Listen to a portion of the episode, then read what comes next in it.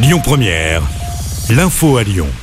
Bonjour à tous. Un forcené abattu par le GIGN après s'être attaqué à plusieurs membres de sa famille. Il aurait tué cinq personnes. Ça s'est passé ce matin dans l'Ain à Douvres. Le forcené âgé d'une vingtaine d'années était retranché depuis hier soir dans une maison. Une enquête a été ouverte et des vérifications sont en cours.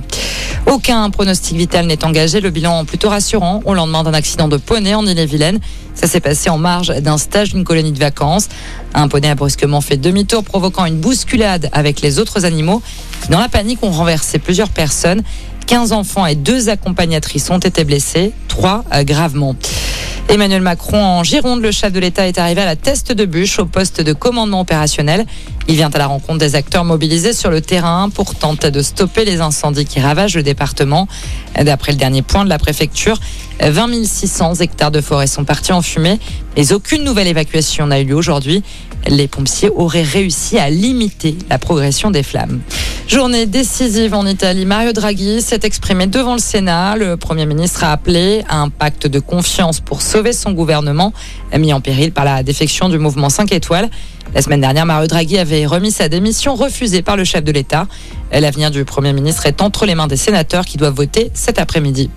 L'avertissement de Sergei Lavrov, le ministre russe des Affaires étrangères, affirme que les objectifs militaires de Moscou ne se concentre désormais plus uniquement sur l'Est de l'Ukraine. Une déclaration en forme d'avertissement à l'Occident pour que cesse la livraison d'armes longue portée à Kiev. Et puis le foot, à un peu plus de deux semaines de la reprise de la Ligue 1, Paris se prépare bien au Japon. Victoire du PSG pour son deuxième match amical cet après-midi. Les Parisiens dominent Kawasaki Frontal 2-1 avec un but de Lionel Messi.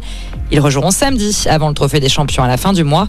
Au total, 9 clubs de Ligue 1 jouent aujourd'hui, notamment Rennes à Caen et Montpellier contre Clermont. Voilà pour l'actualité. Excellente après-midi à tous. Écoutez votre radio Lyon Première en direct sur l'application Lyon Première, lyonpremière.fr et bien sûr à Lyon sur 90.2 FM et en DAB+. Lyon Première